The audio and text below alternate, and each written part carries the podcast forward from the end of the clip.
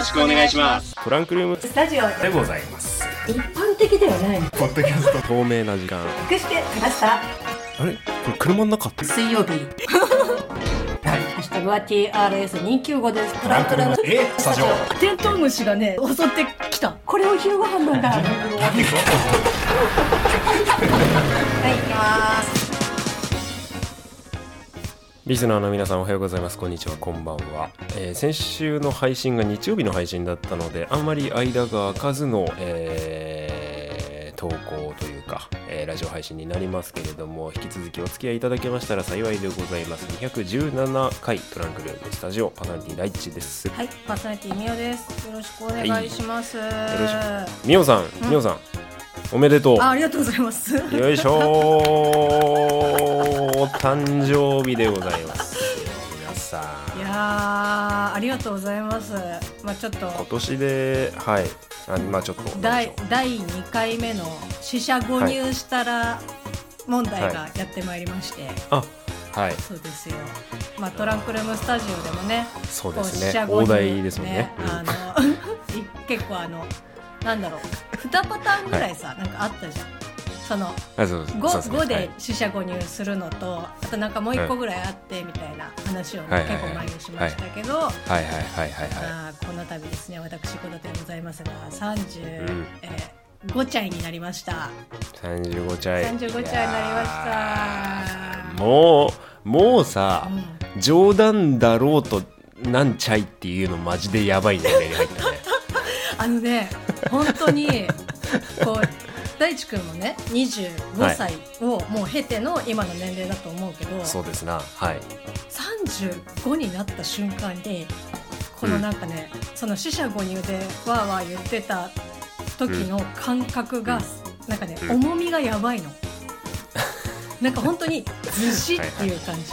そうですうん。なはい。いやこれはーまあね今の時代はそんなことないと思いますけど80まで生きるとしたらもう折り返しですからね。40っつったら。いやあのねでもちょうど同僚と前日ぐらいとかに、はい。こうはい。こう35になるんで結構やっぱし、うん。こう重みが違いますよねみたいなことを言ったら、うん。いや人生100年だから、まだまだじゃないですか、みたいな感じでうん。こう言ってもらえて、ああうん。まあそう考えるとねうんまだ半分もいってないんでとか思いますけど、まあそうですこれからね。うん。80代だともうすでに折り返しにうん。うん。入りつつある、まあまあまあ。まあこれから楽しむ時間の方が圧倒的に長いってことはまだ変わりないですよ。まあはい。本当にありがとうございます、はい。35歳ね、どうしましょうか？35歳は。35歳。えとにかく、えっと、健康。いやマジで本当にこれねこれ笑うかもしれないけど聞きなさいよ。聞きな夢夢がない。聞きなさいよ。聞きなさいよ。あの女性だとねよくこう結構多かったりとかしますけど私今年前役なんですよ、うーん。でまあはいはい翻訳があり、えっとうん。その後後役がありっていう。うん。もうこの3年間ねうん。もう気が抜けないので、うん。まあ、今ねこのリアルにも、まあ、コロナで気が抜けないっていうのもありますけど、うんうんまあ、まあ本当ねマジで健康第一。うんまあまあ一番ですよ、うん、本当に。やっぱ体が資本ですからね。本当に遊びも仕事も何人も何人でもね。いっぱい食べていっぱい寝ていっぱい楽しいことをね、あのできるように、うん。なうん年、まあ、とりあえず前役はい。35歳1年頑張ります、はいおめでとうございます。よいしょ。うんみおさんへのお誕生日メッセージとねお待ちしてますのでぜひねよろしくお願いしたいと思いますよ。いやちょっと本人の前でよろしくお願いしたいと思います 変だけどいやちょっとなんかまさかあの言っていただけるとは思ってなかったんでちょっと嬉しいです。ありがとうございねます、トトラスタ1年目の時はねなんかねヘッドホンとかね作あ送ったりしたけどね。いやもう今でもねうん。使ってますから。ああ嬉しい限りでございますよ、はいはい。まあそんな感じでみおさんの35歳アニバーサリートランクルームスタジオというようなことですけれどもまあ特に今回はね、うん。今回はいやちょっとややりたかったんだけどねあちょっとねあのねちょっことあの、あの時勢柄ねあまあちょっと難しいところはねあったりそうなんですよ。全部コロナが悪いということで、はい、今回は今回はですね通通常配信というようなことでお送りをしていきたいかなと思います、ちょっとオープニング終わったら前回の振り返りから入らせて、はい、えー、217回トランクルームスタジオでございます。3月で28歳になりました。トランクルームスタジオパーソナリティ第一です。はい、えっ、と5月で35歳になりましたパーソナリティみよです。はい、よろしくお願いしくお願いししま。ますす。お互いいい年になってきましたね。いい年になってきましたね、本当にね。まあまあまあまあまあ、まあ、これをね言い出すとあの結構長くなってしまうんで、前回のねねえっと振り返り、はい、ちょっとさ先に言いたいんだけどさ、えーう今回、えっと216回のこう、うん配信したよっていうツイッターの動画のうん。音楽チョイスよくない、あれいいね。うん。俺も見させてもらいました。いやあのまあね、のー動画もねもちろん動画があってこそなんですけどもう超選んだからね、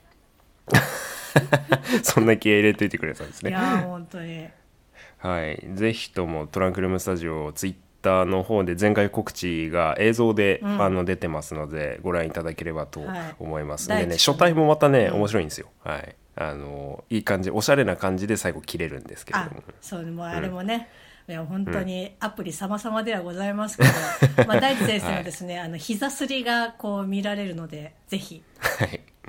あのーはいぜひともご覧いただきたいと思います、はい。で216回前回クソプライドというような えーこうね、エピソードネームでエピソードのね、はい。名前で配信をさせていただきましたけどまあまあまあまあまああのバイク乗りのつながりの中ねこう大型免許持ってる持ってないだの、こうバイクの腕がどうのこうのだのあのまあお互いのプライドがぶつかり合いそこに生じる友達だけどイライラみたいなものをちょっとお話ししたと思う んですけれども。あのですねツイッターに限らずあのメッセージの方でも共感のメッセージを多少多少いただきましてあの非常にありがとうございます。ちょっとね、あのこれがねご紹介するとね真っ黒になっちゃうんでちょっとやめたいと思います。あ りがとうございます。ただ共感の声があるっていうことはちょリスナーの皆さんにもね、えーお伝えをさせていただきたいなって。あれですか、はい。あの排気量マウンティングですか？排気量マウンティングと呼ばれるものですね。まあ、バイクあるあるなんで、まあね、する方もされる方ももう慣れっこっていうような感じではあるんですけする方ど、は慣れてないだろう まあまあ、なんというかね、こう、得てして自分はそういうライダーにはなりたくないなと思うような次第でございますよ。はいはい。で、えー、ツイッターの方は、ハッシュタグだ、えー返信等もいろいろありがとうございました。で、でねあの前回さやたらとそのマウンティングに対していろいろぐちぐち言わせてもらったわけじゃないですか。でそのその溜まったストレスを自慢話でこう成仏させるみたいな感じだったと思うんだけど、はい。あのね結局最後自分たちが大人になるにしかないみたいな感じで終わらせたと思いますけれども、はい。あのその話とはちょっと別に俺が嫁さんにお土産を買ってったという話をしたじゃないですか。ああの水戸黄門のねはい、水戸黄門の、はい。で栃木だったら水戸黄門だろうって僕言ったと思うんですけど、はい。水戸黄門は茨城なんだよ。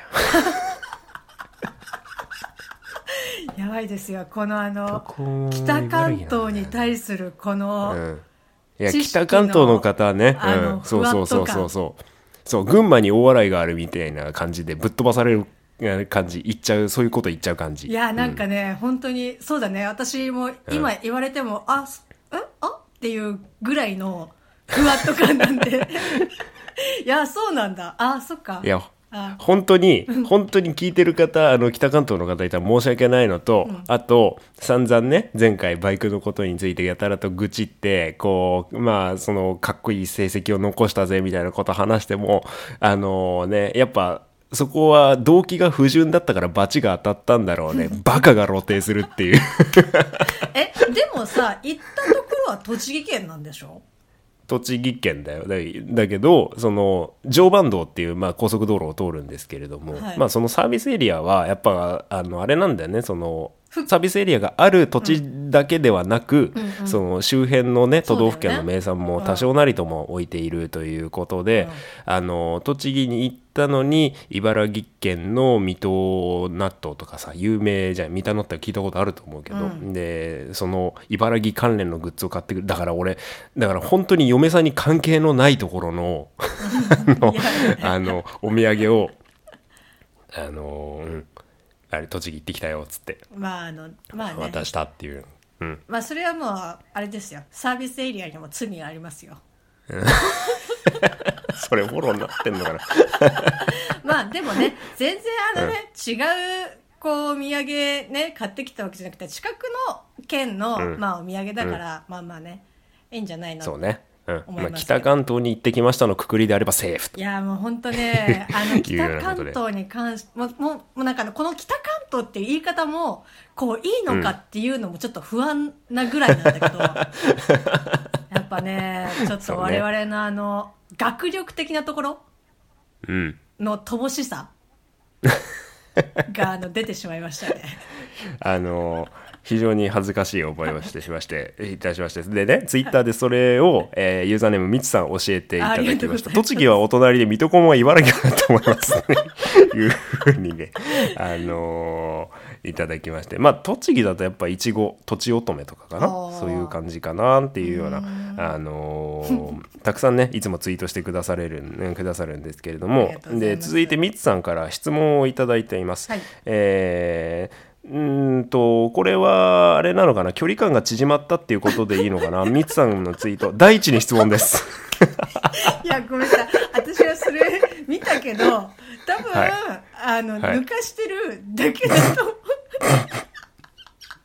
えー、まあまあ先に行きます、はい。えー EV のこき、えー EV のポッ系場合は見た限りシフトはなしでアクセルブレーキのみでしょうか？アクセルの操作でのエンブレはありますか？加速はやはり一定で吹き上がる感じはなしでしょうか？車下、えー乗車間隔は内燃エンジンとはかなり違いますか？それともすぐに慣れましたか？とたくさん質問をいただいたんですけれども。あのまあ見た感じそして僕も喋った通りポケバイサイズというようなことでしょうか。まあ形容するのであれば。なので内燃のエンジンあのご想像されるガソリンエンジンのポケバイとは全くの別物です。そして小学生からも乗れるようなものなのであの本当にまああのーまあちょっとよくは聞こえないかもしれないけどおもちゃ感覚でしたね。本当に。片片手はちょっと厳しいか。大きさ的に。持ち上げられちゃうぐらいなんで、あの僕が、あの乗った車体ポケバイって言ったけど。でまあななんだろうな。まあ本当にあのサイズがポケバイなだけで全くの別物です。ただあのこれすごいなって思ったのは結局構造的にはえっ、と二輪車？だから大きいバイクもちっちゃいバイクこのポケバイも操作感はほぼほぼ変わらないというかまあ地面にタイヤが2つついてる状態の乗り物なのでこうなんだろう。ああいうバイク型の乗り物っていうの、前後にしまあ、まあ自転車もそうだけど、そういう二輪車の動きっていうのを学べるのに最適な乗り物だなと思いました。ブレーキは左側のブレーキだけついてて、ただもうほとんど使わないよね大人が乗っちゃうと、あのー自分の重さでバイクが減速するから。あそれそれくらい前に進む感じはないっていう感じ、うん。かな。ただあのーなんていうか大きいバイクも前回話したそのちっちゃいバイクも二輪車としての動きは変わらないから、あのー僕がツイッターで公開してるあの動画、トランクルームスタジオの前回の予告の動画みたいにこう、まあ、例えば膝をするチックな動きをしてみたり、あの大きい車体普通の車体と変わらぬようにこう倒し込みとかっていうのは行えるような車体なのでこう幼い頃からあれをやると相当やっぱバイク上手くなるなっていう感じだったんあで。ーなるほどね、あのまあ、年齢制限等はあるとは思いますけれどもぜひとも、あのリスナーの皆さんもね小さいお子様いるっていうような、えー方いう方だったらぜひ大人も子供もチャレンジできるのでぜひとも乗っていただければあのチャレンジししていいんじゃないかなと思いました。うん、そんな感じかな。いやープロのバイカーの教育英才教育に。いやほんとねなんかいいと思うよ、その例えば前後にピッチングっていうバイクの動きがあるんだけどバイクが前後に振られる動きだとか左右に傾く動きだとかっていうのは全くもってサイズが違うだけで一緒だから、だからその感覚を養うっていうのには最適だなと思いましたね。ででね、はい。この前回ツインリンク持ってきたでポケバイやったカートやったっていう話をしたんですけど、あのー一緒に行ったライダーの中に合計僕含めて1234人いたんですけど、ライダーがね、ん。そのうち2人が YouTuber ということでえだからひよこ1年生でしょ？ひよっこ1年生プラス、あと僕の前の会社の先輩が、あのバイクに乗り始めて、う。んその方も YouTube をやってらっしゃるんですよ。はであのーちょっとまだご本人に許可を取ってないんでチャンネル名とかは控えさせていただきたいんですけれどももう YouTube に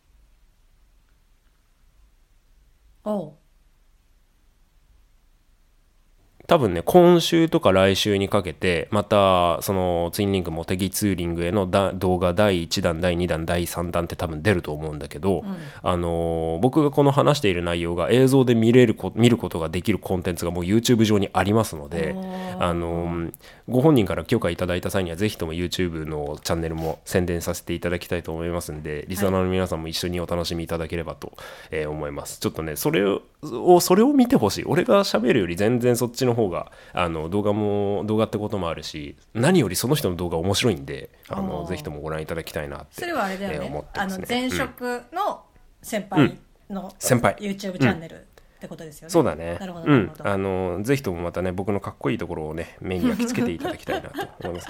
でその後ああこいつこの後栃木と栃木と何茨城間違ったお土産買っていくんだなと思ってみていただければと。こんなね、はい。かっこつけて走ってっけどみたいな、はい、栃木と、うん。あの茨城分かってねえんだぞっていう ようなはい感じで見ていただければと思っておりますですよ。まあ前回の振り返りでかなり使っちゃったけどまあそんな感じだね。うんうーうんん、いやー。さてうん、はいい、やいやなんかねこの間その、まあちょっとまた暗い話に戻っちゃうかもしれないんだけどーいい話うん。あのまあそのね排気量マウンティングみたいな感じとかで、うんうんうん。まあその、うん。いや大型がいいとかまあその別のバイクがいいとかっていうのはいろいろあったりとかするけどまあなんかこうツイッターで青さんなんかがまあその乗りたい時に、まあ取れば別にいいじゃないみたいな免許をねそうだよ。っていう感じで書かれてたりとかして、なんかそれになんか似たような感覚というかすごく私もバイクには乗らないけど共感する気持ちがあって。うんうんうんうん。でなんかこれはなんだろうなって思っていろいろなんかこう考えてたら、うん。あの私、まあ、今はちょっとやってないですけど昔ダーツをやってて、はいはいはいはい。ダーツでもなんかね結構そういったのがあってうん。なんかまあそのそれをそこまでそのマウンティングみたいなマウントを取るみたいな感じはないんだけどその、うん。ダーツの矢ってまあわかると思いますけど、うんあの握るところの金属の部分を、まあ、バレルって言うんですけど、なんかそのバレルがその前重心とか後ろ重心とか、まあそのまっすぐとかっていうのがこう、種類がすごくいっぱいあるのね。はいはいはいであのはい刻みもその指の引っかかりやすいとか、うんうん。こう抵抗が少ないとかっていうのがいろいろあって、へでえやっぱりそのプロ仕様のバレルとかっていうのも売ってたりとかするのね、へえまあ、その監修のもととか、まあ、その人が使ってるモデルが、誰誰々モデルなんとみたいな感じね。かプロのこうバレるみたいな感じで,、でそういうのって大体、まあ値段ピンキリだけど、まあ、6万とか、うん。まあ、そんな感じであったりとかするんだけど、なんかこう最終的にはもうそのダーツのその金属のバレルのところに自分の手を合わせるしかないから、うんうんうんうん。だからその、まあ、言ったらどれを使ってもハウスダーツを使おうが、高い6万のやつを使おうが、まあ、どれを使っても、そこに合わせて自分が調整していくしかないから、うん。なんか別に、なんだろうこう高いからいいとかっていうのはないんだけど本当にないんだけど、うん。やっぱりうんこうのめり込んでる人とかその始めたばっかりの人とかでやっぱりダーツとかもこう若い人もいればこう年配の方とかもいたりとかするんだけどうんやっぱねバレルはいい方が高い方がいいよみたいな感じでうん。こう、ね、言ってくる人とか結構いて、なんかあ、うん。そういうところで今回のこの排気量マウンティングに共感を生んだんだなと思って。うん。そうね。なんていうか自分の使ってるものってやっぱ趣味思考がこう深くなっていくとやっぱ好きなものを使うわけじゃないですか。うん。なんその良さを他人にもうん広めたい伝えたいって思うだろうし、うんうん。だけどその伝える工程が他人との差を確認するっていうことになった瞬間にもう受け手側聞かされる側は本当にお荷物になるっていうか、うん。その時間がもうただただ苦苦行になるっていうか。早く終わってくれみたいな。うん、なんでそのねやっぱお互いにねあー例えばいい道具を使ってたりいい車体を持っていたりするのであればこう喜べるような関係であればいいなとは思うんですけど,、うん。けども、うん。なんかまあまあこれはね。感じに、ねなるとうん。ちょっとそれはって感じにはなるよね。うん、まあまあこれは難しいけどね。うん。まあまあまあまあまあどこの分野でもあるような話でしょうか。うん、まあぜひともぜひともぜひとも、うん。まあ、自分はそういう人間につくづくなりたくないなと思う次第でございますよ。であの直接お名前は出すことは控えさせていただきますがあのメッセージフォームの方、えーメッセージくださった方、えー非常に非常に僕もねそのメッセージ読んで心が軽くなった感じがありますのでありがとうございました。あのより寄り添う形のねメッセージをいただけたっていうことはリスナーさんにね お伝えしたいかなと。よかったですね本当に私もあ思っております。のこの収録が終わったらちょっと見させていただきたいと思います、ちょっとましてはいまた私もねこうね大人になれればいいんですけどあのであれだ。もういいやこの話は終わり。ははい。い、でであのゴールデンウィークの話から前回そのバイクの話飛んだじゃないですか、でまあ休みの時間の過ごし方みたいな話をしたいなと思うんだけど、ん。最近ね俺またちょっとプレイステーション4のゲームのブームが来ていて5が出た今。はい、うん、あの俺最近ずっと空いた時間ゲームをやるとあのちょっと古いゲームなんだけど「ジュラシック・ワールド」を作ってるのよ。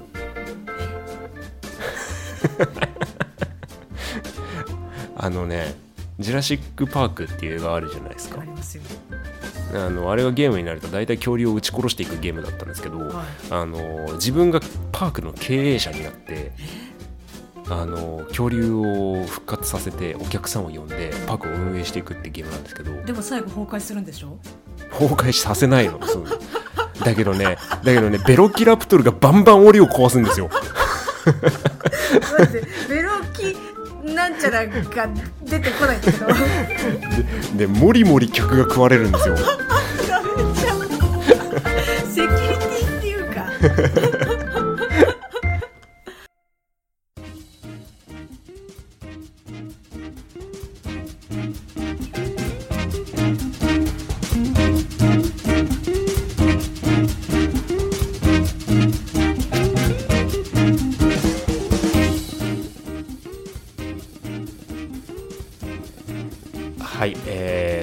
スタジオお付き合いいただきましてありがとうございました。217回アフタートークでございます。はい。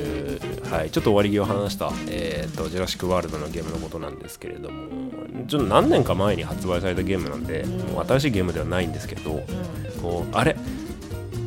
あの手っ取り早く伝えると牧場物語の恐竜版みたいな感じ。あ島の木をこう伐採して土地を鳴らしてゲートを設置して恐竜を蘇らせて、あと何？売店とか作ったり、はいはい。ホテルとかモノレールを引いたりしてお客さんを誘致してみたいな。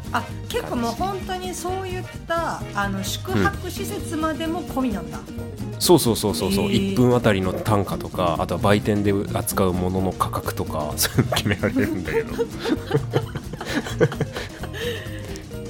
まあそれがね、めちゃくちゃ楽しくってそれをバンバンやってる。でもバンバン食べられてるんでしょ？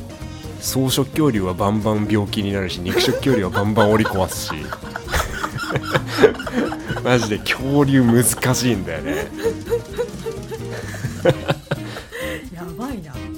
なんかね永遠に永遠にやって終わりがないからやっぱ。え？あのストーリー的なエンディングがないからさうん、こう今度はこっちやってみようとかどの恐竜を蘇らせようとか、やったりしてね。うん、日々やってんのジュラシック・ワールド楽しいんですいよやーそれはちょっと楽しい。はい。まあちょっとあのご要望があったら詳しくお話ししたいと思いますので、えーぜひとも皆さんメッセージお待ちしております